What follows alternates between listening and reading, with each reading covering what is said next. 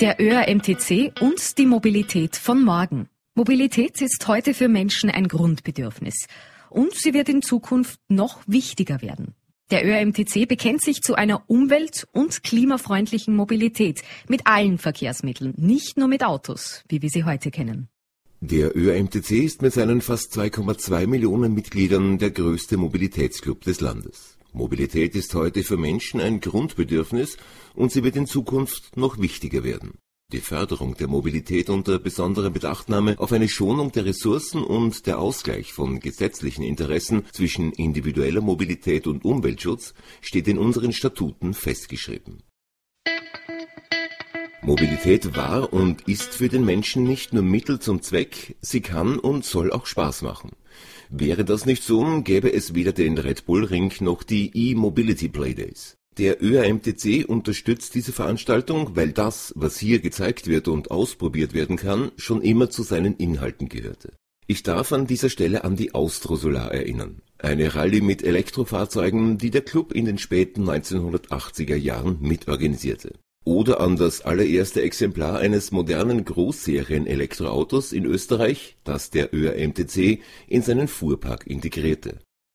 Zurzeit sind in diesem neben immer mehr E-Autos auch solche vertreten, die von Wasserstoff-Brennstoffzellen angetrieben werden. Wenn heute jemand eine Panne hat und die gelben Engel ruft, dann kann es sein, dass diese mit einem E-Auto oder auf einem E-Bike kommen Unsere Pannenhelfer werden schon jetzt für den Einsatz an Elektroautos geschult. Dass unsere Clubmitglieder in Sachen E-Mobilität stets up-to-date sind, dafür sorgt in erster Linie das ÖAMTC Mobilitätsmagazin Auto Touring. Dort testen unsere Kolleginnen und Kollegen aus der Redaktion alle E-Autos und elektrisch betriebenen Motorräder, die auf den Markt kommen, und geben die dabei gewonnenen Erfahrungen an unsere Clubmitglieder weiter aber sie setzten auch schon zu einem sehr frühen Zeitpunkt neue Maßstäbe. Sie waren die ersten, die E-Autos zwölf Monate langen Dauertests unterzogen oder über eine Fahrt mit einem elektrisch angetriebenen Fahrzeug zum Autosalon nach Paris berichteten. Unsere Experten analysieren regelmäßig Zukunftstechnologien und beantworten auch ganz praktische Fragen wie etwa jene, welche Vorteile Pedelecs im Vergleich zum Fahrrad bringen Österreichs Regierung hat eine Mobilitätswende ausgerufen. Die Entscheidungen dafür werden jetzt gerade getroffen. Welcher Maßnahmen es bedarf, dass sich die Menschen ihre Mobilität weiter leisten können, haben Top-Experten aus den Bereichen Wissenschaft, Technologie, Umwelt und Wirtschaft auf Einladung des ÖRMTC analysiert. Den vollständigen Bericht können Sie auf www.öramtc.at slash Mobilität 2030 abrufen. Was bedeutet Mobilität 2030? Österreich muss bis 2030 seine CO2-Emissionen um mehr als ein Drittel senken. Das soll vor allem mit Einschränkungen beim Pkw-Verkehr erreicht werden. Finden wir heraus, worum es geht und was es uns wirklich bringt. Top-Experten aus Technologie, Umwelt und Wirtschaft haben für den ÖRMTC analysiert, wie unsere Mobilität auch künftig gesichert werden kann. Es ist klar, dass sich etwas ändern muss. Durch die laufende klimapolitische Debatte entsteht der Eindruck, dass die Autofahrer die größten Klimasünder sind. Doch das stimmt nicht. Es entfallen nur rund 15 Prozent der Treibhausgasemissionen auf Pkw. Radikale Stimmen in der Gesellschaft fordern sogar eine radikale Mobilitätswende und wollen den Verbrennungsmotor oder am besten gleich das Auto aus dem Verkehr ziehen. 2017 hat das Verkehrsministerium einen Aktionsplan für sauberen Verkehr veröffentlicht, in dem steht, dass neu zugelassene Pkw ab 2030 komplett emissionsfrei sein sollen. 20 Jahre später, also 2040, soll dann der gesamte Verkehrssektor in Österreich weitgehend klimaneutral sein wir befinden uns gerade in einer Phase, in der wichtige Entscheidungen getroffen werden. Die Regierung hat für den Bereich Verkehr folgende drei Maßnahmen aufgelistet und bewertet. Maßnahme 1 Zulassungsverbote für Benzin und Diesel. Maßnahme 2 Erhöhung der Mineralölsteuer. Maßnahme 3 Tempo 100 auf Autobahnen. Danach entscheidet sie, welche dieser Maßnahmen umgesetzt wird. Es muss auch geklärt werden, ob auch alle wichtigen Fragen rund um den Klimaschutz ausreichend behandelt wurden. Wir haben einige der wichtigen Grundsatzfragen zusammengestellt. Beginnen wir mit der Frage, ob besserer Klimaschutz wirklich mehr Verbote für Autofahrer und massive Verteuerungen benötigt oder steckt in Verbrennungsmotoren nicht doch genug Potenzial für technologische Verbesserungen? Was ist mit den neuen Kraftstoffen, an denen die Forscher arbeiten? Vielleicht gibt es auch bessere Wege, wie Konsumenten zum Klimaschutz beitragen können. Und ist eine klimafreundliche Mobilitätszukunft wichtig, technisch machbar und für den Konsumenten leistbar? Mehr Information in den Zusatzinformationen. Expertenbericht Mobilität und Klimaschutz 2030 klärt viele offene Fragen. Was wäre mit einer Mobilitätswende verbunden? Wie kann unsere Mobilität auch in Zukunft gesichert werden? Das wird von österreichischen Top-Experten rund um Technologie, Umwelt und Wirtschaft in einer vom ÖRMTC in Auftrag gegebenen Studie analysiert. Es geht dabei nicht um die Diskussion rund um die Stickoxide, die auch als NOx bekannt sind, oder Dieselschummeleien, es geht um Treibhausgase und Klimaschutz. Warum setzt der ÖAMTC bei dieser politischen Diskussion um die Mobilität der Zukunft auf diese Fakten? Welche CO2-Bilanz weisen die einzelnen Antriebstechnologien im gesamten Lebenszyklus tatsächlich auf? Die Antworten hören Sie im Artikel Ganz CO2-frei gibt es nicht.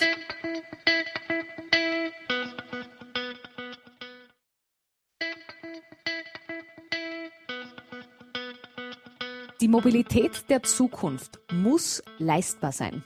Fragen wir ÖAMTC-Präsident Gottfried Warnitschek und ÖAMTC-Direktor Oliver Schmerold, warum die geplante Mobilitätswende nicht an den Verkehrsteilnehmern vorbei betrieben werden darf und worin die Zukunft klimafreundlicher Mobilität liegt.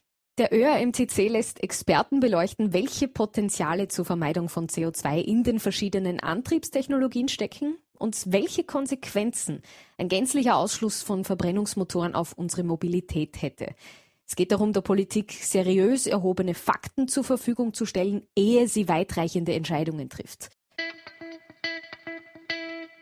Beginnen wir mit der ersten Frage. Herr Präsident Swanicek, ist Österreichs Politik zu streng mit den Autofahrern? Wir sind sehr für wirksamen Klimaschutz. Die CO2-Einsparungen sollen aber dort erfolgen, wo die Kosten für Verbraucher und Staat am niedrigsten sind.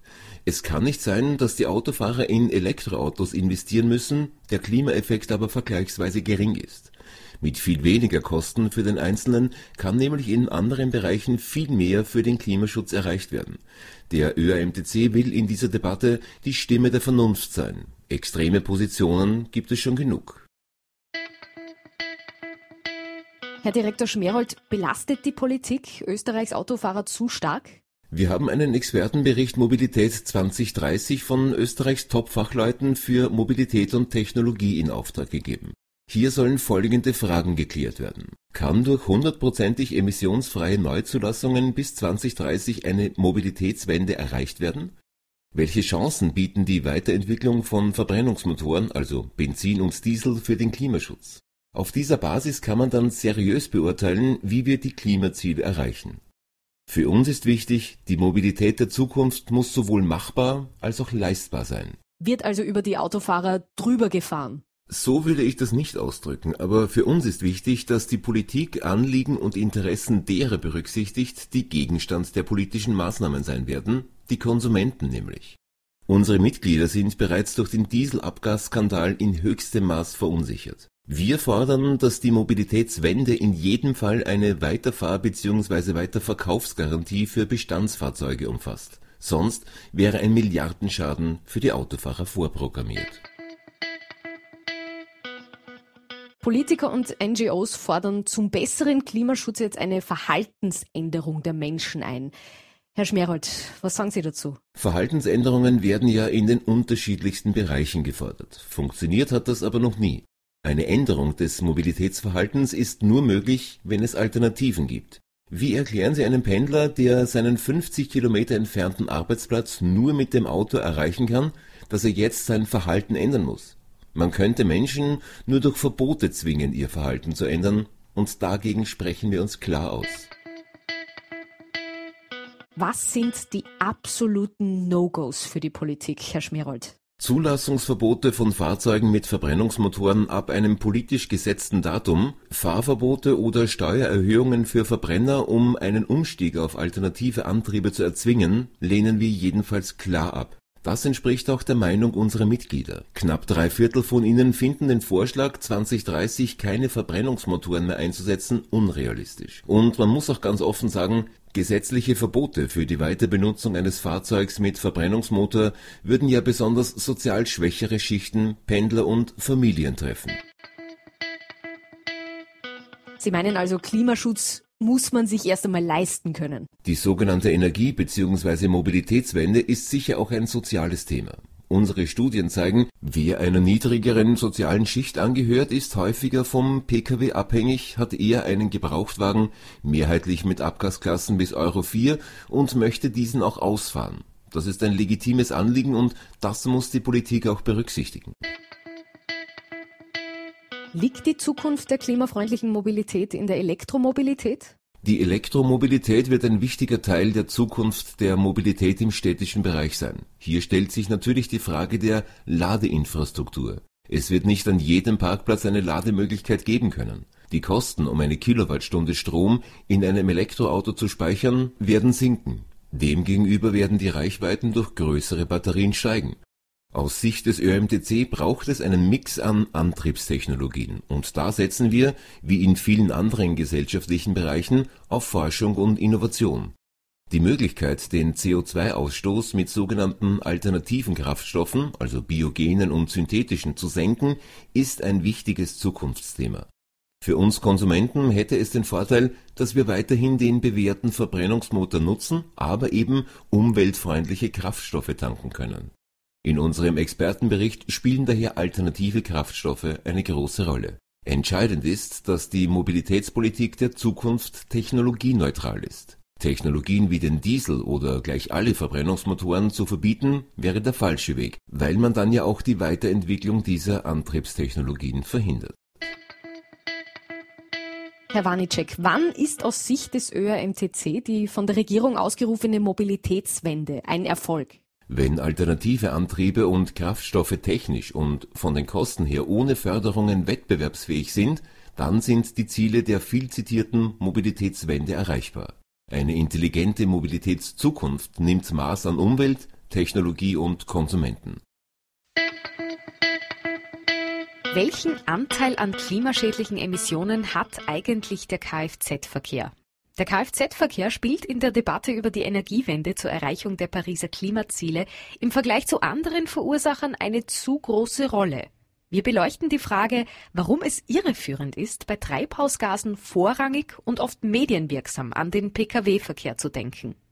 Trotzdem der Pkw in den Fokus der allgemeinen Aufmerksamkeit gerutscht ist, wenn es um Treibhausgase geht, ist der Anteil des Pkw-Verkehrs in Österreich an den Treibhausgasemissionen laut Umweltbundesamt 2015 nur bei rund 15 Prozent. Der Anteil des gesamten Verkehrsbereichs betrug 28 Prozent Dank des Emissionshandels wird der Emissionsanteil der Industrie fälschlicherweise nur mit 7,9 Prozent anstatt der tatsächlichen Emission von 45,3 Prozent ausgewiesen. Seriöse Vergleiche berücksichtigen daher in der Darstellung sämtliche Treibhausgasemissionen, egal ob sie dem Emissionshandel unterliegen oder nicht was bedeutet das jetzt global gesehen? Im weltweiten Vergleich beträgt der Anteil Europas an den von Menschen verursachten Treibhausgasemissionen 10 Prozent. Davon entfällt etwa ein Fünftel auf den Verkehr. Somit ist der europäische Pkw-Verkehr für etwa ein Prozent des weltweiten Treibhausgasausstoßes verantwortlich. Der Pkw-Verkehr in Österreich für 0,3 Promille. Wenn in Österreich niemand mehr Auto fährt, wäre der Effekt für das weltweite Klima somit nicht messbar. Werden Diesel- oder Benzinfahrzeuge in Österreich bald verboten? Der 2017 veröffentlichte Aktionsplan für sauberen Verkehr des Bundesministeriums für Verkehr, Innovation und Technologie sieht vor, dass 2030 alle neu zugelassenen Pkw komplett emissionsfrei sein sollen. Das würde auch das Ende für Hybridfahrzeuge bedeuten. Die Umstellung soll auf freiwilliger Basis erfolgen. Es ist geplant, dass der Verkehrssektor in Österreich bis 2050 weitgehend klimaneutral ist. Doch es gibt derzeit keinen vollwertigen Ersatz für Fahrzeuge mit Verbrennungsmotor. Außerdem können sich erhebliche Teile der Bevölkerung kein emissionsfreies Neufahrzeug leisten, da diese bereits in der Anschaffung wesentlich teurer sind. Was gerne übersehen wird, ist, dass auch bei der Produktion und der Entsorgung dieser Fahrzeuge CO2-Emissionen entstehen. Doch mehr dazu in einem der nächsten Artikel. Das Ende des Verbrennungsmotors auszurufen wäre der falsche Weg. Aufgrund ihrer hohen Energiedichte ermöglichen Benzin und Diesel große Reichweiten, die derzeit mit anderen Antriebsarten zu vertretbaren Kosten nicht erreichbar sind. Zudem werden Verbrennungsmotoren stetig weiterentwickelt und deutliche Effizienzsteigerungen vorhergesagt. Die aktuell diskutierten Probleme mit Stickoxiden beim Diesel sind technologisch durch die selektive katalytische Reduktion oder besser bekannt unter dem Begriff SCR-Technik, auch AdBlue genannt, gelöst wie viele Elektroautos gibt es in Österreich? Ende 2017 waren rund 15.000 Elektrofahrzeuge in Österreich zugelassen. Ihre Zahl steigt zwar mit hohen Zuwachsraten, ist aber nach wie vor gering. Ihr Anteil liegt bei gerade 0,3 Prozent der österreichischen Pkw-Flotte. Wie werden sich die Zulassungszahlen entwickeln? Die Zukunft der Elektromobilität hängt unter anderem von der Entwicklung der Akkutechnologie, dem Ausbau der Ladeinfrastruktur und der Versorgung mit Strom aus erneuerbaren Energien ab. Im Sinne des Klimaschutzes darf der Strom für E-Mobilität nicht aus fossilen Quellen gewonnen werden, sondern muss aus erneuerbaren Energien stammen. Weil die Potenziale der Wasserkraft in Österreich aufgrund ihrer bereits starken Nutzung begrenzt sind, sind Windkraft und Solarkraft mögliche Alternativen wie erneuerbare Energien gespeichert werden können, ist aber noch zu großen Teilen ungeklärt. Der Betrieb eines Elektroautos würde den Strombedarf eines durchschnittlichen Haushalts jedenfalls verdoppeln. Was würde ein Ende des Verbrennungsmotors für die Arbeitsplätze bedeuten? Automobilität und Antriebstechnologien beschäftigen in der heimischen Industrie rund 450.000 Personen. Das sind knapp 11 Prozent der unselbstständig Erwerbstätigen in Österreich. Ein Ende des Verbrennungsmotors hätte gravierende Auswirkungen auf Wirtschaft und Arbeitsplätze. Allein beim steirischen Autocluster Axtyria stehen nach Schätzungen derzeit 10.000 Arbeitsplätze und eine Milliarde Euro Umsatz mit Verbrennungsmotoren im Zusammenhang. Beim Unternehmen KTM hängen nach eigenen Angaben 95 Prozent der Arbeitsplätze und 95 Prozent des Umsatzes am Verbrennungsmotor. Laut einer Studie des Deutschen IFO-Instituts von 2017 wären in Deutschland vor allem kleine und mittlere Unternehmen von einem Ende des Verbrennungsmotors betroffen. Besonders für diese ist es sehr schwer, neben der Verbrennungsmotortechnologie noch andere Kompetenzfelder aufzubauen. Ob bei einer Umstellung von Verbrennern auf E-Autos die Produktion in Europa auf dem bisherigen Niveau weitergeführt werden könnte, ist nach den Befunden der Wirtschaftsforscher fraglich dies liegt daran, dass Autocluster und Vorleistungsketten in Europa erst aufgebaut werden müssten. Lassen sich die CO2-Emissionen von Verbrennungsmotoren weiter senken?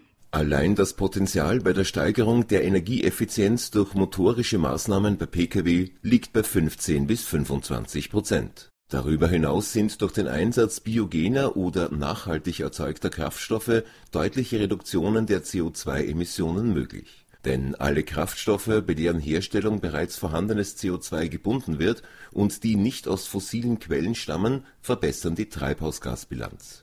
Vor allem das Euro-Klassensystem mit immer niedrigeren Schadstoffgrenzwerten ist eine Erfolgsgeschichte. In technologischer Hinsicht hat vor allem die Mikroelektronik mit Lambda-Regelung und Benzineinspritzanlage eine erhebliche Steigerung der Qualität der Motorensteuerung ermöglicht das ist übrigens eine Disziplin, in der österreichisches Know-how eine besondere Rolle spielt. Die bisherige Entwicklung zeigt jedenfalls, die Bedeutung des Pkw-Verkehrs als Verursacher für Luftverschmutzung ist in den vergangenen Jahren erheblich gesunken. Und was sagen die Clubmitglieder zur geplanten Mobilitätswende? Die aktuelle Ampuls-Umfrage zum Thema Ende der Verbrennungsmotoren des ÖRMTC zeigt, Rund drei Viertel, nämlich 71 Prozent, halten den Vorschlag, keine Verbrennungsmotoren ab 2030 zuzulassen, für nicht realistisch. 68 Prozent können sich jedoch vorstellen, dass dies zu einem späteren Zeitpunkt realisierbar ist. 45 Prozent oder knapp die Hälfte findet, dass für das Ende von Verbrennungsmotoren keine Jahreszahl festgelegt werden soll. 35 Prozent würden sich bei einer Beschränkung auf die Beurteilung von Experten verlassen. Eine Auswirkung der aktuellen Diskussion auf den Wiederverkaufswert von Pkw mit Verbrennungsmotoren erwarten zwei Drittel der Befragten. 60 Prozent jener, die negative Auswirkungen erwarten, schätzen den Verlust für das eigene Auto zwischen 10 und 30 Prozent ein. In den Bereichen Industrie mit 48 Prozent und Lkw-Verkehr mit 46 Prozent könnte am leichtesten CO2 eingespart werden, meinen die Befragten. Ganz CO2-frei gibt's nicht. Wie klimafreundlich sind die einzelnen Antriebe wirklich? Eine wissenschaftliche Analyse über den gesamten Lebenszyklus hinweg zeigt, dass es das CO2-freie Auto nicht gibt. Alle Antriebe verursachen Treibhausgasemissionen. Ein Bericht von Professor Gerfried Jungmeier. Schöne neue Autowelt. Wenn wir alle mit Elektrofahrzeugen unterwegs sind, gibt es keine klimaschädlichen Treibhausgasemissionen mehr. Aber stimmt das auch? Der ÖRMTC lud den österreichischen Top-Experten auf diesem Gebiet zum Öko-Check ein. Dr. Gerfried Jungmeier von der Forschungsgruppe Zukunftsfähige Energiesysteme und Lebensstile der Joanneum Research Forschungsgesellschaft in Graz ist auf komplexe Sachverhalte rund um Antriebs- und Transportsysteme spezialisiert. Wie beeinflussen die Emissionen bei der Produktion und Entsorgung die CO2-Bilanz? Herr Jungmeier macht darauf aufmerksam, dass in der öffentlichen Diskussion oft übersehen wird, ein Kraftfahrzeug verursacht nicht nur im Fahrbetrieb Emissionen. Man muss sich auch dessen Produktion, seine Entsorgung und die Kraftstoff bzw. Energieversorgungskette ansehen. Transportsysteme weisen je nach Antriebssystem und Kraftstoff unterschiedliche Treibhausgasemissionen und einen unterschiedlichen Primärenergieverbrauch auf, die an unterschiedlichen Orten und in unterschiedlichen zeitlichen Phasen im Lebenszyklus der Transportsysteme auftreten. So tritt bei konventionellen fossilen Transportsystemen ein Großteil der CO2-Emissionen im Fahrbetrieb auf, bei elektrisch betriebenen Transportsystemen erfolgt dies jedoch in der Bereitstellungskette der Stromerzeugung. Die Analyse von der Wiege bis zur Bahre wird also für eine ehrliche Auseinandersetzung mit dem Thema CO2-Emissionen immer wichtiger. Für den großen Expertenbericht Mobilität und Klimaschutz 2030 des ÖAMTC erstellte der Forscher mit seinem Team daher eine Lebenszyklusanalyse für unterschiedliche Antriebe eines Pkw der Kompaktklasse vom Benzin bis zum Wasserstoffantrieb. Erst dank einer solchen Analyse können die Umweltauswirkungen von Herstellung, Betrieb und Entsorgung bzw. Verwertung eines Antriebssystems seriös untersucht und bewertet werden.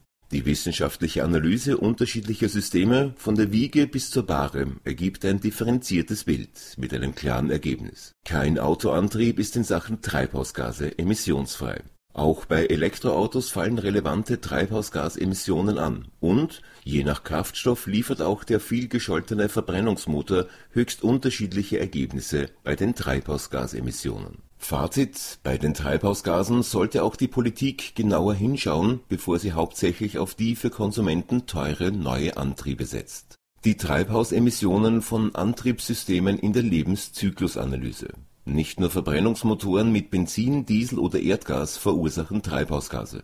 Auch Elektrofahrzeuge mit Strom oder Brennstoffzellenantrieb produzieren solche Emissionen, bei Produktion und Entsorgung sogar deutlich mehr. In der Frage der Entsorgung der Akkus von E-Fahrzeugen rechnet Studienautor Jungmeier mittelfristig mit einer Recyclinglösung. In Kurzfassung kann man also sagen, bei konventionellen fossilen Transportsystemen tritt ein Großteil der CO2-Emissionen im Fahrbetrieb auf, bei elektrisch betriebenen Transportsystemen in der Bereitstellungskette der Stromerzeugung. Professor Gerfried Jungmeier. Die Experten für Österreichs Mobilität.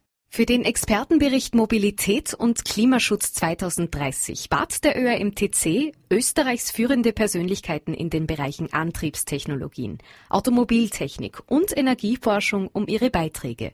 Hier stellen wir einige von ihnen vor. Durch die Hybridisierung haben Verbrennungsmotoren noch enormes Potenzial, den CO2-Ausstoß des Pkw zu senken. Von gut 10 Prozent beim einfachen 48-Volt-Hybrid bis weit über 50 Prozent beim steckdosengeladenen Plug-in-Hybrid. Universitätsprofessor Bernhard Geringer, Vorstand des Instituts für Fahrzeugantriebe und Automobiltechnik TU Wien Bei der ökologischen Bewertung von Antriebstechnologien muss man sich vor Pauschalurteilen hüten. Alles hängt von den jeweiligen Randbedingungen und Fragestellungen ab. Warnt Dr. Gerfried Jungmeier, Forschungsgruppe Zukunftsfähige Energiesysteme und Lebensstile, Joanneum Research Forschungsgesellschaft MBH. Der Verbrennungsmotor ist auch ein Motor für Wertschöpfung und Beschäftigung in Österreich. Meint Diplomingenieur Stefan Pierer, Vorstandsvorsitzender KTM AG. Bevor man ausschließlich auf Batterie-Elektromobilität setzt, müssen die Rohstoff- und die Recyclingfrage geklärt sein. Sagt Universitätsprofessor Wilfried Eichelseder, Rektor der Montanuniversität Leoben. Synthetische und alternative Kraftstoffe haben ein Potenzial für die Zukunft unserer Mobilität. Gibt Universitätsprofessor Hermann Hofbauer, Studiendekan Verfahrenstechnik TU Wien zu bedenken. Für die Zukunft der Elektromobilität braucht es einen massiven Zuwachs nachhaltig erzeugter elektrischer Energie. Zeigt Diplom-Ingenieur Peter Traubmann, Geschäftsführer Österreichische Energieagentur auf.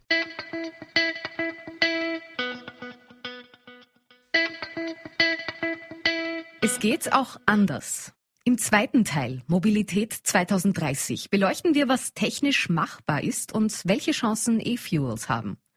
Braucht es für klimafreundliche Mobilität wirklich Einschränkungen, Verbote und höhere Kosten für die Nutzer? Führende Fachleute setzen stattdessen auf die technologische Entwicklung von Antriebsarten und Kraftstoffen.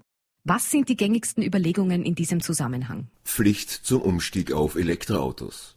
Deutlich höhere Tarife bei Mineralölsteuer, Nova und motorbezogener Versicherungssteuer. Road Pricing auf dem gesamten Straßennetz. Fahrverbote für Verbrennungsmotoren in der Stadt Tempolimits von 30 km/h im Ortsgebiet und 80 km/h auf der Autobahn.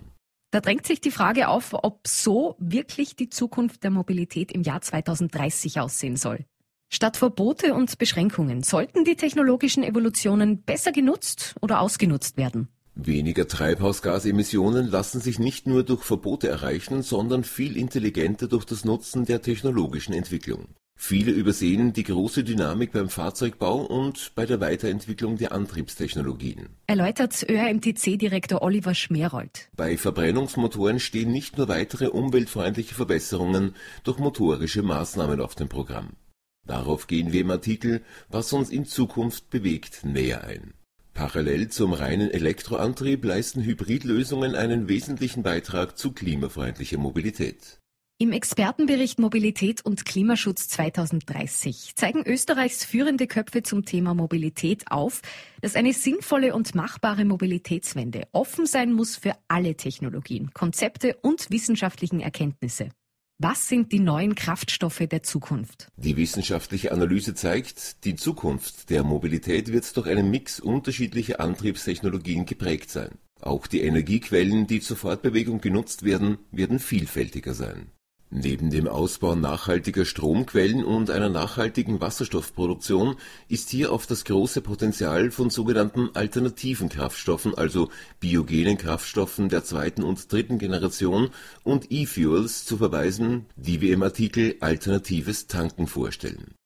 Notwendig ist auch mehr Ehrlichkeit in der Debatte die Klimafreundlichkeit unterschiedlicher Antriebssysteme muss über den gesamten Lebenszyklus hinweg beurteilt werden und nicht nur während des Fahrbetriebs. Denn über Produktion, Betrieb und Entsorgung betrachtet hat jede Antriebsform relevante Treibhausgasemissionen. Man kann erkennen, wie wichtig eine umfassende Analyse der Antriebe der Zukunft, wie sie der Expertenbericht Mobilität und Klimaschutz 2030 zur Verfügung stellt, ist.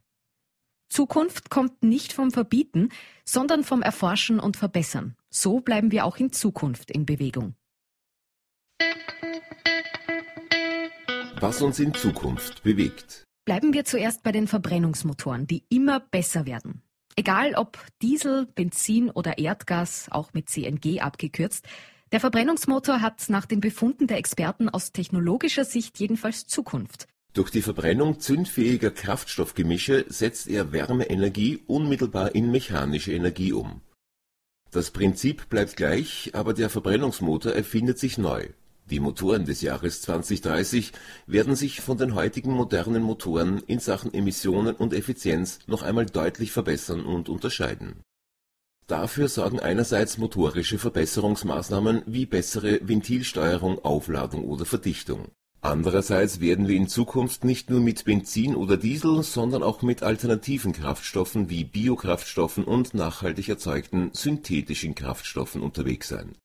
Mehr dazu im Artikel Alternatives Tanken. Erdgasfahrzeuge stoßen nahezu keine Schadstoffe wie Partikel, Stickstoff oder NOx aus und haben überdies niedrigere CO2-Werte als Benziner werden Erdgasfahrzeuge mit Biogas oder E-Gas, auch als grünes Gas bekannt, betrieben, ist die CO2-Bilanz nahezu null. Erdgasfahrzeuge sind daher auch künftig eine Alternative zur E-Mobilität. Ein zarter Impuls für den Verbrennungsmotor ist der Mildhybridantrieb. Bei sogenannten Mildhybridfahrzeugen springt der Elektromotor dem Verbrenner unterstützend bei.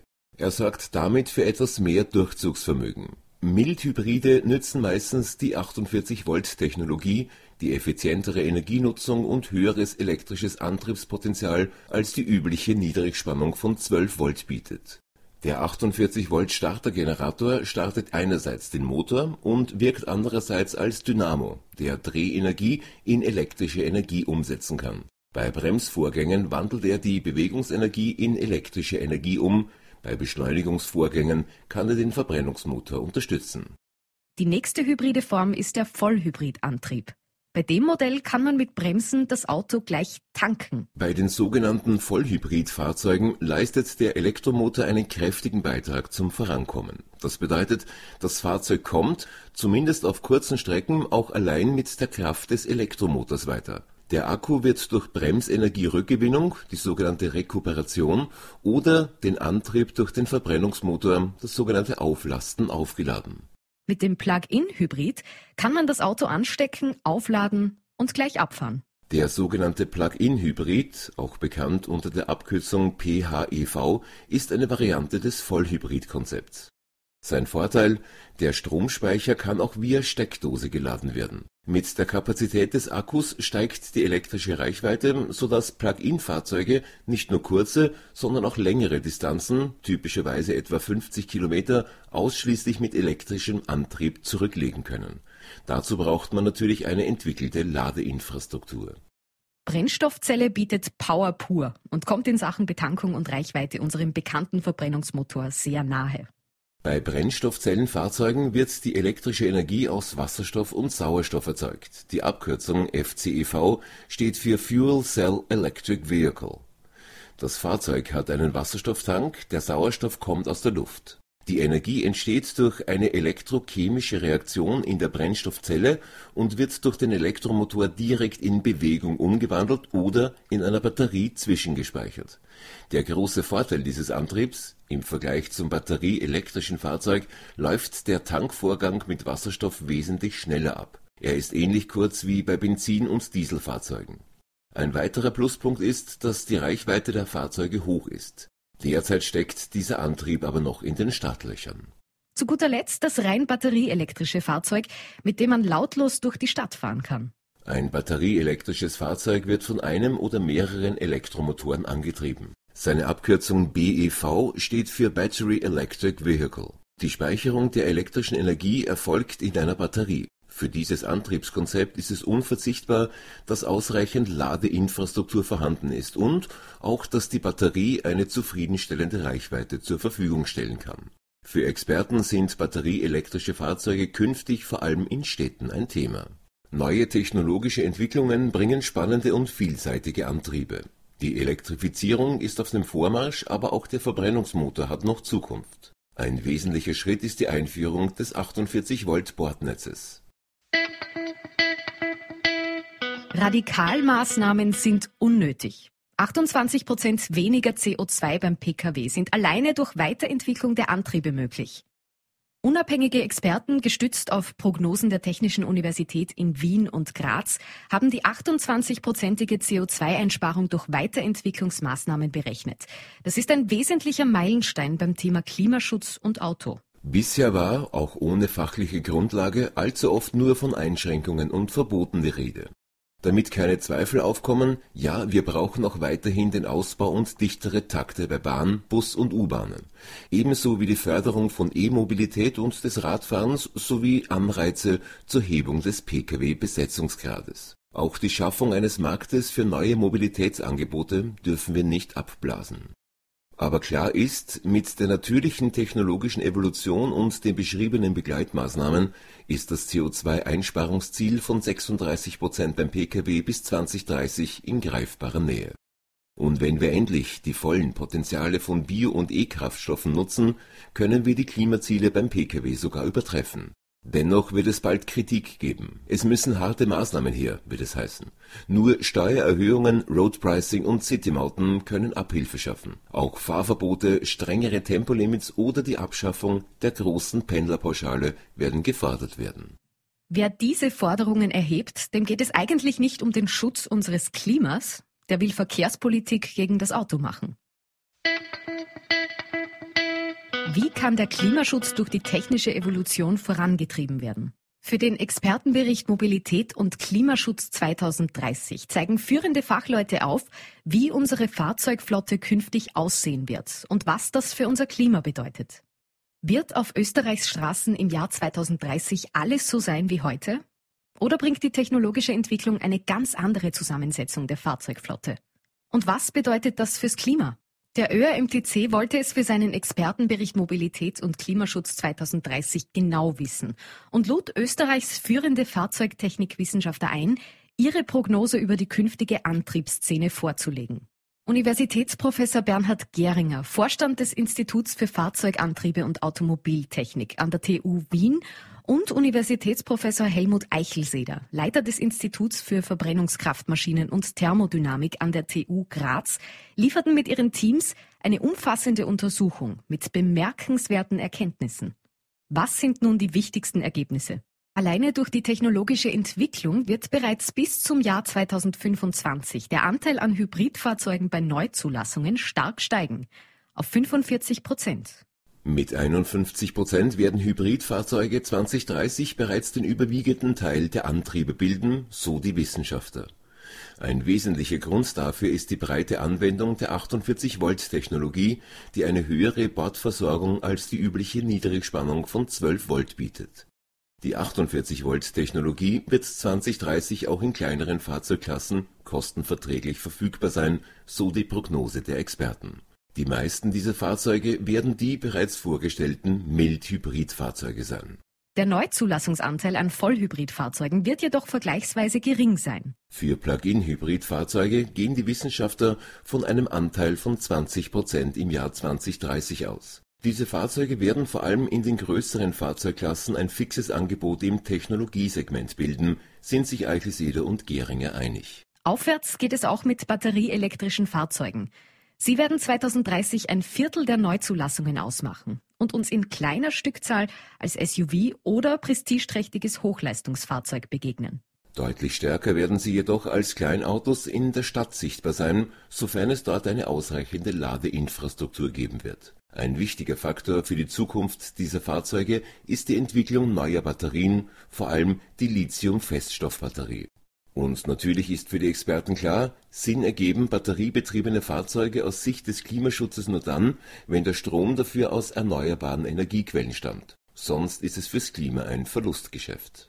Zurückhaltend fällt die wissenschaftliche Prognose für die Brennstoffzellenfahrzeuge aus. Trotz ihrer großen Potenziale, so die Wissenschaftler, werden diese vor allem aus Kosten- und Infrastrukturgründen weiterhin einen geringen Anteil an den neu zugelassenen Pkw ausmachen. Größere Chancen für den Brennstoffzellenantrieb sehen Eichelseder und Geringer im Langstrecken- und Güterverkehr. Klares Ergebnis ihrer Untersuchungen, der Verbrennungsmotor wird auch bis 2030 zentraler Antrieb für unsere Fahrzeuge sein. Die Wissenschaftler prognostizieren, dass dann noch bei 72 Prozent der neu zugelassenen Fahrzeuge ein Verbrennungsmotor im Einsatz sein wird, entweder in Kombination als Plug-in-Hybriden, Hybriden oder als alleiniger Antrieb. Für Langstrecken- und Vielfahrer wird 2030 nach wie vor der Dieselmotor, zumeist in einem Voll oder Plug-in-Hybridfahrzeug mit einem Neuzulassungsanteil von etwa 25 Prozent, ein wesentlicher Antrieb sein und vorwiegend in Mittel und Oberklassefahrzeugen zum Einsatz kommen. Für das Klima bringen der technologische Wandel und die geänderte Zusammensetzung der Autoflotte des Jahres 2030 gute Nachrichten. Die CO2-Emissionen sinken um beachtliche 28 Prozent. Das CO2-Einsparungsziel beim Pkw rückt damit in greifbare Nähe, wie wir im Artikel Radikalmaßnahmen sind unnötig schon gehört haben. Nützt Österreich auch das Potenzial der alternativen Kraftstoffe für Verbrennungsmotoren, lassen sich weitere CO2-Reduktionen erzielen. Im nächsten Artikel Alternativen im Tank wird dieses Thema aufgearbeitet. Das wäre der beste Weg in die Zukunft für Österreichs Autofahrer. Sie könnten ohne hohe Umstiegskosten weiter den Verbrennungsmotor als bewährte Antriebstechnologie nutzen und der CO2-Ausstoß sinkt trotzdem massiv. Alternativen im Tank. Für immer mehr Experten sind alternative Kraftstoffe und E-Fuels der Schlüssel für individuelle Mobilität und Klimaschutz. Alternative Kraftstoffe und E-Fuels können einen entscheidenden Beitrag zur Senkung von CO2-Emissionen leisten. Autotouring sprach dazu mit einem der Top-Experten, Universitätsprofessor Dr. Hermann Hofbauer von der Technischen Universität Wien.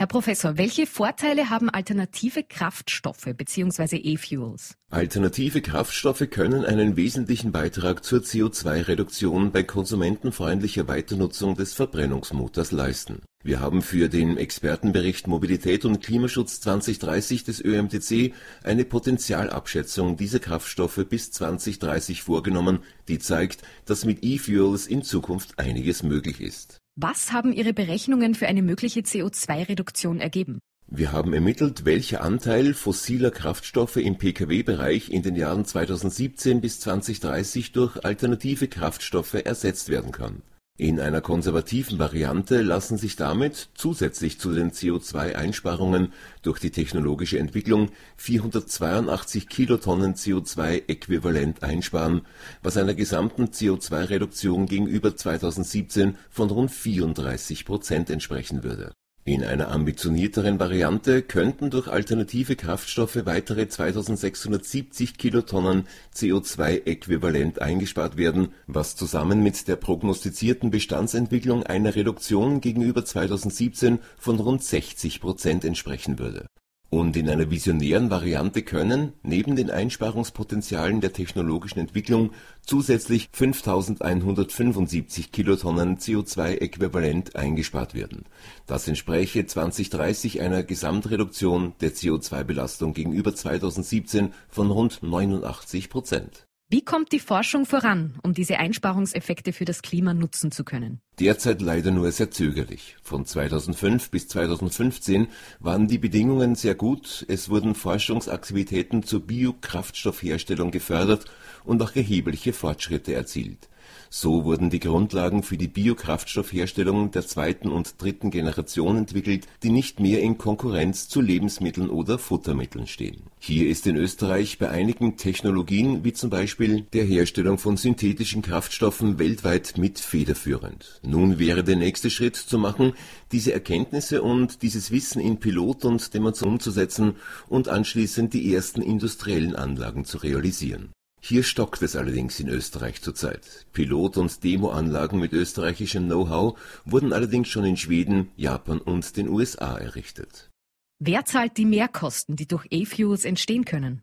Die Kosten der Biokraftstoffe, die auf festen biogenen Brennstoffen basieren, sind einerseits sehr stark von den Kosten dieser biogenen Brennstoffe und andererseits von der Komplexität der Prozesskette abhängig die Produktionskosten für alternative Kraftstoffe liegen in der Regel über den Nettokosten der derzeit im Verkauf befindlichen Kraftstoffe. Es ist daher sinnvoll und legitim, entsprechende steuerliche Begünstigungen zu setzen. Steuerliche Begünstigungen hat es ja schon gegeben. Genau, bei der Einführung der Bio-Beimischung im Jahr 2005 für Biodiesel und 2007 für Bioethanol. Mit solchen Anreizen lassen sich die alternativen Kraftstoffe vermehrt einsetzen, ohne dabei die Konsumenten finanziell zu belasten.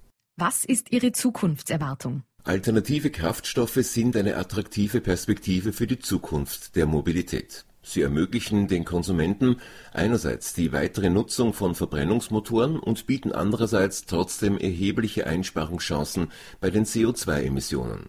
Das ist eine echte Win-Win-Situation.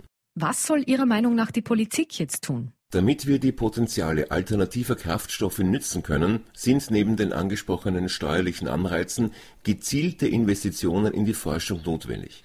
Diese Forschung zahlt sich für Klima und Konsumenten aus, ob es sich um Biosprit oder E-Fuels handelt. Vom Biosprit bis E-Fuels. Es gibt drei Kategorien von alternativen Kraftstoffen. Den Biokraftstoff der ersten Generation, der zweiten bzw. dritten Generation und E-Fuels. Wodurch unterscheiden sich diese alternativen Kraftstoffe? Beginnen wir mit den Biokraftstoffen der ersten Generation, den Conventional Biofuels. Das sind aus landwirtschaftlichen Roh- oder Reststoffen wie Zucker, Stärke, Raps oder Sonnenblumen hergestellte Biokraftstoffe, etwa Bioethanol oder Biodiesel.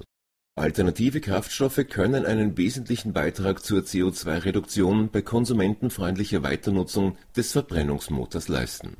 Wir haben für den Expertenbericht Mobilität und Klimaschutz 2030 des ÖMTC eine Potentialabschätzung dieser Kraftstoffe bis 2030 vorgenommen, die zeigt, dass mit E-Fuels in Zukunft einiges möglich ist. Was haben für eine mögliche CO2-Reduktion Ihre Berechnungen ergeben? Biokraftstoffe der zweiten und dritten Generation, auch unter dem Begriff Advanced Biofuels bekannt, sind aus lignozellulosen Materialien, das sind zum Beispiel Holz und Pflanzenabfälle, hergestellte Biokraftstoffe. Im Gegensatz zur ersten Generation steht die zweite Generation der Biokraftstoffe nicht in Konkurrenz zu Lebens bzw. Futtermitteln Dabei handelt es sich um über Synthesen hergestellte Kraftstoffe, zum Beispiel Fischer-Tropsch-Kraftstoffe, gemischte Alkohole, Synthetics Natural Gas (SNG), Bioethanol aus Lignozellulosenmaterialien und hydrierte Pflanzenöle, genannt HVO. Biokraftstoffe der dritten Generation sind Biokraftstoffe, die zum Beispiel aus Algen hergestellt werden. Kommen wir zur letzten Kategorie, den E-Fuels. E-Fuels sind Kraftstoffe, bei denen mittels Strom durch Elektrolyse aus Wasser zunächst Wasserstoff und durch Synthese mit CO2 grünes Gas hergestellt werden, genannt Power-to-Gas oder Power-to-Liquid. Wenn der Strom aus erneuerbaren Energieträgern stammt und das CO2 der Atmosphäre entnommen wird bzw. aus Biomasse stammt, lassen sich Verbrennungsmotoren damit klimaneutral betreiben Eine Prognosestudie kommt zu dem Schluss, dass Benzin und Diesel bis 2050 fast klimaneutral sein wird. Kräftigen Rückenwind für E-Fuels liefert auch eine Studie der Deutschen Prognos AG gemeinsam mit dem Fraunhofer Institut für Umwelt, Sicherheits- und Energietechnik sowie dem Deutschen Biomasseforschungszentrum im Auftrag der deutschen Mineralölwirtschaft. Titel der Studie war Status und Perspektiven flüssiger Energieträger in der Energiewende 2018. Die Umstellung von Treib- und Kraftstoffen auf erneuerbare Energie ist zu vertretbaren Kosten und wettbewerbsfähigen Preisen bis 2050 möglich, zeigen die Forscher. Man müsse jedoch umgehend damit beginnen, entsprechende Forschungs- und Entwicklungskapazitäten aufzubauen. Die Studie betont auch den großen Vorteil von E-Fuels. Die Infrastruktur aus Pipelines, Tanklagern, Heizöltanks, Tankstellen und die bestehende Flotte könnten weiter genutzt werden aus heutiger Sicht könnten die synthetischen Kraftstoffe zu Kosten zwischen 70 Cent und 1,30 Euro je Liter erzeugt werden. Voraussetzung ist ein großindustrieller Einstieg in die Technologie, so Experte Jens Hobum von Prognos. Zusätzliche Informationen über die Experten für Österreichs Mobilität finden Sie in den Zusatzinformationen. Für den Expertenbericht Mobilität und Klimaschutz 2030 bat der ÖRMTC Österreichs führende Persönlichkeiten in den Bereichen Antriebstechnologien, Automobiltechnik und Energieforschung um ihre Beiträge. Hier stellen wir Ihnen einige von ihnen vor. Im Jahr 2030 werden wir bei den Neuzulassungen eine ganz andere Zusammensetzung sehen bei den Antriebstechnologien als heute. Mobilität 2030 Mobilität muss leistbar bleiben. Experten haben aufgezeigt, dass klimafreundliche und leistbare Mobilität kein Widerspruch sein muss, wenn wir den technologischen Fortschritt richtig nützen. Was derzeit zum Thema Klimaschutz und Verkehr diskutiert wird, ist oft die Neuauflage alter Belastungsideen für Autofahrer. City-Maut, Road Pricing auf allen Straßen, Erhöhung der Mineralöl- und der Kfz-Steuern, Senkung des Pendlerpauschales. Derartige Ideen schwirren schon lange in der politischen Debatte herum. Ging es bisher meist darum, noch mehr Geld von Autofahrern für den Staatshaushalt zu lukrieren, ist das Motiv nun offiziell ein anderes. Zum Schutz des Klimas soll Autofahren verteuert werden, damit den Menschen gar nichts anderes übrig bleibt, als darauf zu verzichten. In den nächsten Wochen will die Regierung entscheiden, welche Maßnahmen zur Reduktion der CO2-Emissionen im Verkehrsbereich tatsächlich gesetzt werden sollen. Neue Wege statt alte Hüte. Im Expertenbericht Mobilität und Klimaschutz 2030 haben Österreichs führende Mobilitätsexperten deutlich gemacht, dass es bei der weiteren CO2-Reduktion im Verkehr in erster Linie um die technologische Weiterentwicklung gehen sollte. Allein die Weiterführung der bisherigen technischen Entwicklung bringt uns bis 2030 eine CO2-Reduktion beim Verkehr um 28 Prozent. Gemeinsam mit sinnvollen Anreizen für einen höheren Pkw-Besetzungsgrad und innovativen Mobilitätsdienstleistungen kommt damit das CO2-Einsparungsziel von 36 Prozent in greifbare Nähe. Zu diesen Einsparungszielen hat sich Österreich auch international verpflichtet. Zusätzliche massive CO2-Einsparungspotenziale lässt der Einsatz alternativer, nachhaltig erzeugter Kraftstoffe wie zum Beispiel Biokraftstoffe oder E-Fuels erwarten. Ihr großer Vorteil, wir können sowohl bisherige Fahrzeuge als auch die Tankinfrastruktur nutzen und sind nicht von massiven Umstellungskosten betroffen. Würde man hingegen die Konsumenten auf den Umstieg auf andere Antriebe zwingen, würde diese Mobilitätswende 16 Milliarden Euro Mehrkosten verursachen. Vor diesem Hintergrund zeigt die dritte Ausgabe unseres Dossiers Mobilität und Klimaschutz auf, welche Konsequenzen zusätzliche Belastungen und eine erzwungene Umstellung für Österreichs Bevölkerung und den Wirtschaftsstandort wirklich hätten. Welche Belastungen und Veränderungen auf uns zukommen könnten? Unter dem Titel Klimaschutz werden derzeit unterschiedliche Ideen diskutiert, um Autofahren teurer und unattraktiver zu machen. Entschieden ist noch nichts, doch schon im Herbst könnten manche dieser Maßnahmen beschlossen werden. Maßnahme 1. Road Pricing für Pkw auf allen Straßen. Laut EU-Kommission sollen alle Länder ab 2026 pro gefahrenem Kilometer Autobahnmaut kassieren. Unsere Vignette wäre dann Geschichte. Studien zeigen, dass sich eine kilometerabhängige Bemautung erst ab 5 Cent pro Kilometer rechnet. Um den durch Road Pricing entstehenden Ausweichverkehr zu bekämpfen, wollen die Befürworter in Österreich die Mautpflicht gleich auf das gesamte Straßennetz ausdehnen. Maßnahme 2. Fahrverbote in Landeshauptstädten. Nicht nur in Wien, sondern auch in den Landeshauptstädten könnte die Einfahrt für Diesel und Benziner verboten werden. Als Begründung dafür wird das Weißbuch Verkehr der EU-Kommission herangezogen. Dieses enthält aber lediglich die unverbindliche Empfehlung eines künftig vollständigen Verzichts auf mit konventionellem Kraftstoff betriebene Pkw im Stadtverkehr. Die sozialen Folgen wären enorm. Wer auf das Auto angewiesen ist und sich einen raschen Umstieg auf teure E-Autos nicht leisten kann, muss draußen bleiben. Maßnahme 3. City-Maut in Landeshauptstädten. Erst jüngst hat die Wiener Verkehrsstadträtin Maria Basilako eine City-Maut bereits ab der Stadtgrenze zur Pendlerabwehr vorgeschlagen. Wegen immenser Kosten für die Überwachung ist diese Idee wenig realistisch. Trotzdem regt das Umweltbundesamt ähnliche Konzepte auch für andere Innenstädte an. Betroffen wären all jene, die in den Stadtzentren arbeiten, sich dort aber keine Wohnung leisten können. Kurz gesagt, eine Zusatzsteuer für Geringverdienende. Maßnahme 4. Höhere Mineralölsteuer. Eine Erhöhung der Mineralölsteuer bringt weniger Pkw-Verkehr und damit weniger Treibhausgase. So die Theorie. Einem Reality-Check hält diese These aber nicht stand. Pkw-Fahrten erfolgen nicht zum Spaß und in vielen Regionen Österreichs gibt es keine echten öffentlichen Verkehrsalternativen. Außerdem würde eine höhere Mineralölsteuer den Tanktourismus zum Erliegen bringen. Der Finanzminister müsste sich andere Einnahmequellen überlegen. Schon deshalb ist die Hoffnung, dass zum Ausgleich einer höheren Mineralölsteuer die motorbezogene Versicherungssteuer oder die Nova gesenkt werden könnten, illusorisch. Maßnahme 5. Ökologisierung des Pendlerpauschales. Wer weit zum Arbeitsplatz fahren muss, erhält dafür mit dem Absetzbetrag des kleinen oder großen Pendlerpauschales eine Abgeltung. Sie soll künftig ökologisiert werden. Das heißt konkret, das große Pendlerpauschale, das ausbezahlt wird, wenn man mit Öffis mehr als eine Stunde pro Wegstrecke unterwegs wäre und darüber hinaus weitere Rahmenbedingungen erfüllt, soll gestrichen werden, weil es einen Anreiz zur Pkw-Nutzung und Zersiedelung darstelle. Das WIFO will gar jegliche Pendlerunterstützung als umweltschädliche Subvention abschaffen. Wo Menschen in strukturschwachen Gebieten Arbeit finden sollen, sagen die Experten leider nicht. Maßnahme 6. Senkung des Tempolimits für Pkw. Statt 130 Stundenkilometern auf Autobahnen, 100 auf Landstraßen und 50 im Ortsgebiet sollen die Tempolimits künftig 180 und 30 kmh betragen. Befürworter sehen darin eine weiche Maßnahme, weil Autos ja immer noch fahren dürften und man pro Weg lediglich ein bisschen länger braucht. Abgesehen davon, dass Tempo 30 im Ortsgebiet laut Studien nicht niedrigere, sondern höhere Abgasemissionen bringt, ist klar, langsamer fahren kostet einfach mehr Zeit. Wenn etwa ein Pkw-Pendler mit 35 Kilometer Anfahrt zum Arbeitsplatz durch niedrigere Geschwindigkeitsbeschränkungen fünf Minuten pro Wegstrecke verliert, sitzt er über ein Arbeitsjahr gerechnet fast eine ganze Arbeitswoche oder 37,5 Stunden mehr im Auto. In den folgenden Zusatzinformationen erfahren Sie, was diese Maßnahmen im Alltag für uns alle konkret bedeuten könnten. Irmi und Tom Pursch führen einen Ferienhof im Pinzgau, hoch am Berg bei Bruck an der Glocknerstraße.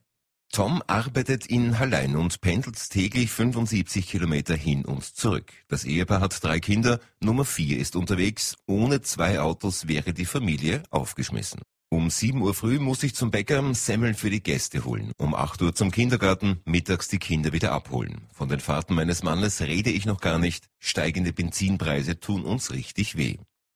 Christian Leb und seine Frau pendeln zu verschiedenen Uhrzeiten von Eisenstadt nach Wien.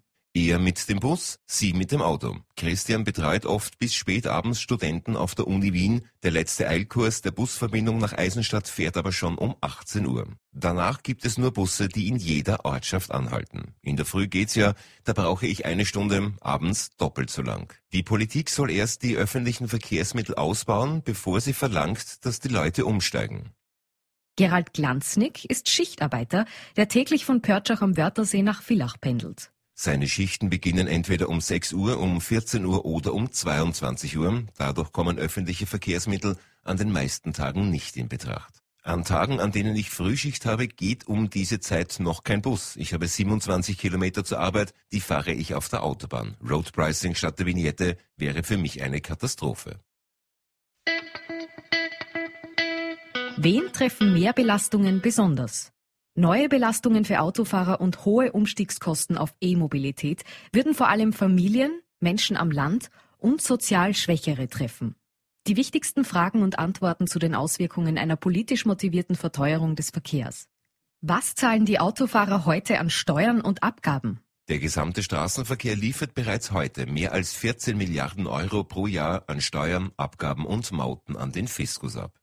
Die größten Brocken sind die Mineralölsteuer mit rund 4,2 Milliarden. Die Mehrwertsteuer auf Kraftstoffe, Neuwagenkäufe und Reparaturen belastet den Autofahrer mit ca. 4,3 Milliarden. Die motorbezogene Versicherungssteuer bringt Steuereinnahmen von ca. 2,4 Milliarden. Und zu guter Letzt kommen noch Steuern für die Mauten und Vignetten mit 2,1 Milliarden Euro hinzu. Der Straßenverkehr kommt damit nicht nur selbst für die nötige Infrastruktur auf, deren Bau und Erhaltung kosten pro Jahr rund 4 Milliarden, er liefert zusätzlich einen erheblichen Beitrag für die Finanzhaushalte von Bund, Ländern und Gemeinden. Die Autofahrer subventionieren damit andere Bereiche kräftig mit. Doch wen treffen die geplanten Maßnahmen besonders? Die Leidtragenden sind vor allem sozial schwächere Mobilitätsteilnehmer. Sie können sich einen Wechsel zu teuren alternativen Antriebsarten, zum Beispiel Elektroautos, nicht leisten. Der Expertenbericht Mobilität und Klimaschutz 2030 zeigt, Personen mit einem geringeren Einkommen erwerben zu rund 52 Prozent ihren Pkw als Gebrauchtwagen. Fast ein Drittel der Autofahrer aus niedrigeren sozialen Schichten planen, ihren Pkw fertig zu fahren. Autofahrer mit geringem Einkommen bzw. aus einfachen sozialen Schichten fahren tendenziell ältere Pkw in niedrigen Euro-Abgasklassen. Und 14 Prozent der Geringverdiener können sich überhaupt keinen Austausch ihres Fahrzeuges leisten. Wer ist auf einen Pkw besonders angewiesen? Vor allem für Menschen, die am Land leben und für Familien ist der eigene Pkw unverzichtbar. Die Daten im Expertenbericht Mobilität und Klimaschutz 2030 liefern dazu eindeutige Befunde. Je kleiner der Wohnort, desto stärker ist man für die täglichen Wege vom Pkw abhängig und desto seltener stehen öffentliche Verkehrsmittel zur Verfügung. In Orten unter 5000 Einwohnern ist für fast 60 Prozent der Menschen ein Leben ohne Pkw nicht möglich. Personen, die in einem Haushalt mit Kindern leben, haben zu 89 Prozent zumindest einen Pkw im Haushalt. Bei den alleinlebenden Männern sind es nur 63 Prozent, bei den alleinlebenden Frauen sogar nur 55 Prozent. Wer Kinder hat, kommt ohne Pkw kaum weiter und würde dafür mit höheren Kosten noch zusätzlich belastet. In den Zusatzinformationen werden die konkreten Auswirkungen anhand von Fallbeispielen aufgezeigt. Pero Stokic wohnt in Klagenfurt. Er arbeitet von 6 bis 16 Uhr in einer Papierfabrik in Franschach und fährt mit seinem Fiat Doblo dorthin. Öffentliche Verkehrsmittel stehen um diese Zeit nicht zur Verfügung. Die Fahrt zur Arbeit kostet viel Zeit, 50 Minuten pro Strecke, wenn's gut geht. Bei noch schärferen Tempolimits wird's mühsam, die Lkw fahren ja alle schon 90 Stundenkilometer. Auch Alfred Gruber ist Pendler. Er wohnt in Perg in Oberösterreich und arbeitet bei einem Unternehmen für die Feuerwehrausrüstung in Leonding bei Linz. Die schwierige Verkehrssituation rund um Linz bedeutet für ihn zusätzliche Erschwernis. Auch Grubers Frau muss pendeln. Sie arbeitet in Linz. Mich ärgert, dass wir die Fehler und Versäumnisse der Politik ausbaden müssen. Da laufen Planungen jahrelang schief und am Ende wird die finanzielle Keule gegen die Autofahrer geschwungen. Günter Hofmann ist Fahrschullehrer in Tirol. Von seiner Wohnung in Zirl zur Fahrschule in Imst braucht er 20 Minuten mit dem Auto. Mit öffentlichen Verkehrsmitteln wäre er zwei Stunden unterwegs. Ich würde gern öffentlich fahren, aber es geht nicht. Wenn kilometerabhängiges Road Pricing käme, wäre das ein echtes Problem für mich. Staat und Standort zahlen eindeutig drauf, wenn man die Klimaziele verstärkt über die Mehrbelastung der Autofahrer erreichen möchte. Welche Konsequenzen hat eine Verteuerung der Mobilität für Einkommen und Beschäftigung in Österreich? Der Ökonom Christian Helmenstein vom Ökonomiker Institut für Wirtschaftsforschung hat dies wissenschaftlich untersucht. Herr Dr. Helmenstein, Sie haben mit Ihrem Forschungsteam die wirtschaftlichen Konsequenzen einer politisch gewollten Mobilitätswende 2030 analysiert. Wie lautet Ihr Befund? Wir haben in unserer Studie die Auswirkungen einer forcierten Mobilitätswende auf die Gesamtwirtschaft ebenso wie auf die privaten Haushalte und den Fiskus untersucht. In jedem dieser Bereiche gibt es unterschiedliche Erkenntnisse, aber der Gesamtbefund ist klar. Eine staatliche Intervention verursacht aus ökonomischer Perspektive zusätzliche Belastungen für Konsumentinnen und Konsumenten und geht zugleich mit geringeren Einnahmen für den Staat einher. Das freut doch sicher den Finanzminister, oder? Sicher nicht, denn nach unseren Berechnungen verursacht eine solche Mobilitätswende ohne Gegenfinanzierung bis zum Jahr 2030 Einnahmenverluste aus verkehrsabhängigen Steuern und Abgaben von rund 36 Prozent im Vergleich zu 2017. Kumuliert man die jährlichen Steuerrückgänge über den gesamten Betrachtungszeitraum, ergeben sich Mindereinnahmen von 7,3 Milliarden Euro. Wenn alternative Antriebe das Bild prägen, sinkt das Aufkommen aus motorbezogener Versicherungs- und Mineralölsteuer substanziell, jenes der Nova konvergiert schließlich gegen Null. Das Ergebnis wäre eine beachtliche Budgetlücke. Das heißt, die Republik müsste neue Steuern erfinden, um dieses Loch zu stopfen? Daran würde kein Weg vorbeiführen, es sei denn, die öffentlichen Ausgaben würden entsprechend gekürzt, was der beabsichtigten Absenkung der Abgabenquote in Österreich durchaus zuträglich wäre. Würde hingegen der Weg einer steuerlichen Gegenfinanzierung begangen, könnte eine Erhöhung der Energieabgabe auf Strom einen Teil des Steuerausfalls auffangen. Eine solche Erhöhung würde der Transformation des Energiesystems in Richtung einer strom- und oder wasserstoffbasierten Wirtschaft allerdings zuwiderlaufen und daher die initiale politische Zielsetzung konterkarieren. Sie haben in Ihrer Studie auch untersucht, welche Kosten auf die Konsumenten zukommen würden, wenn der Staat die Mobilitätswende durch Eingriffe steuert, anstatt der technologischen Entwicklung ihren Lauf zu lassen. Was ist dabei herausgekommen?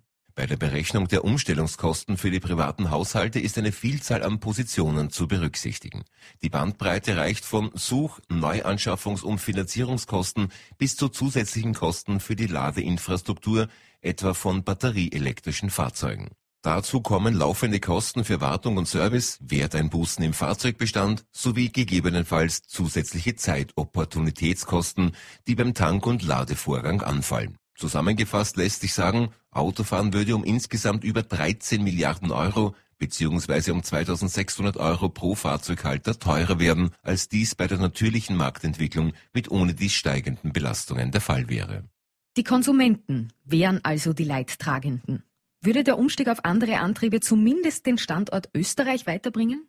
Würden Wachstum und Beschäftigung steigen? Nein, zu den vorgenannten Belastungen von mehr als 13 Milliarden Euro kommen noch 3 Milliarden Euro an Kosten hinzu, die außerhalb der privaten Haushalte anfallen. Im Ergebnis sinkt unseren Modellrechnungen zufolge das Bruttoinlandsprodukt vorübergehend etwas, während die Inflationsrate geringfügig ansteigt.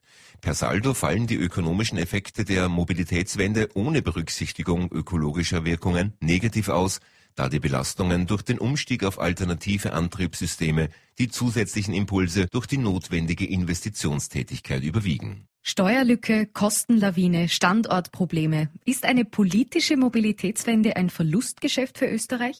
Aus ökonomischer Sicht sind damit erhebliche Herausforderungen verbunden. Es hängt von den politischen Rahmenbedingungen und Anreizsetzungen ab, welche Effekte die zweifellos notwendige Weiterentwicklung des Verkehrssektors hin zu klimaneutralen Technologien tatsächlich haben wird. Die Wirtschaftsgeschichte zeigt, staatliche Eingriffe müssen in ihren Wirkungsmechanismen wohl überlegt und aufeinander abgestimmt sein, um unerwünschte Wirkungen zu vermeiden. Christian Helmenstein vom Ökonomiker Institut für Wirtschaftsforschung hat berechnet, was eine politisch intendierte Mobilitätswende kosten würde. Nicht nur für die Autofahrer, auch für den Standort Österreich würde dies teuer werden. Wie trägt die Autoindustrie zu Arbeitsplätzen und der Wertschöpfung bei? Automobilität und Antriebstechnologien sorgen nach den Befunden des Expertenberichts Mobilität und Klimaschutz 2030 in der österreichischen Industrie mit rund 450.000 Beschäftigten für einen erheblichen Wertschöpfungs- und Beschäftigungsanteil. Beim steirischen Autocluster AC Styria stehen nach Schätzungen derzeit eine Milliarde Umsatz und 10.000 Arbeitsplätze mit Verbrennungsmotoren in Zusammenhang. Ein anderes Beispiel ist KTM. Bei diesem Unternehmen hängen 95 Prozent des Umsatzes und 95 Prozent der Arbeitsplätze am Verbrennungsmotor. Für Experten ist klar, dass der Automotivsektor in Österreich bei veränderten Rahmenbedingungen seine bisherige Leistungskraft für Wertschöpfung und Beschäftigung nicht aufrechterhalten kann. Auch mit Blick auf den Wirtschafts- und Arbeitsstandort Österreich erscheint es zielführender, die technologische Entwicklung zu fördern, statt diese durch politisch intendierte Maßnahmen einzuschränken. Das in der Grafik dargestellte Ergebnis der Untersuchung zeigt zwei Szenarien.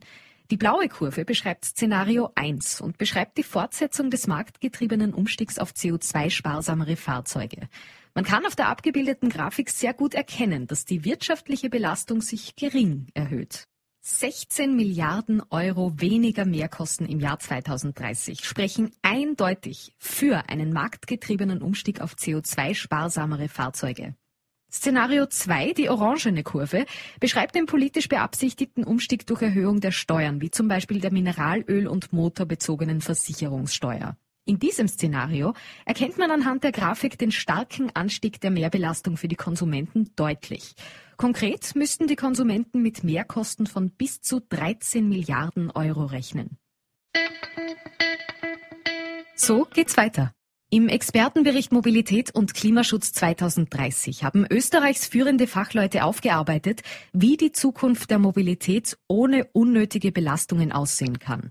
Was der ÖRMTC auf Basis dieser Erkenntnisse jetzt vorhat, sagt uns ÖRMTC-Direktor Oliver Schmerold. Was erwarten Sie sich von den Maßnahmen, die Österreichs Verkehr klimafreundlicher machen sollen? Wir unterstützen jene Maßnahmen wie zum Beispiel zur Anhebung des Besetzungsgrads von Pkw. Wogegen wir uns klar aussprechen, sind neue Belastungen, die das Autofahren unnötig teurer machen. Diese Maßnahmen würden nur sozial schwächere, Familien und insbesondere auch größere Teile der Landbevölkerung besonders treffen. Im Expertenbericht Mobilität und Klimaschutz 2030 ist klar aufgezeigt, dass klimafreundlicher Verkehr auch ohne neue Belastungen möglich ist. Was tut der ÖRMTC, um die Erkenntnisse der Experten zu verbreiten? Der Expertenbericht wurde in einer Konferenz öffentlich präsentiert. Er kann von jedermann auf unserer Webseite heruntergeladen oder gehört werden. www.ueamtc.at slash Mobilität 2030. Wir haben den Bericht auch den Landesregierungen, Abgeordneten und fast allen Bürgermeistern in Österreich zugeschickt und sind im intensiven Gespräch mit Politik und Verwaltung.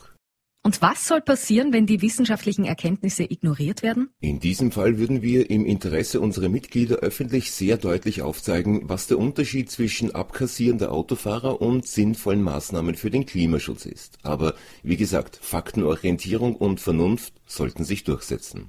Die Klimaziele des Verkehrssektors sind auch ohne harte Maßnahmen erreichbar. Wir hoffen auf ein faktenbasiertes Vorgehen der Politik.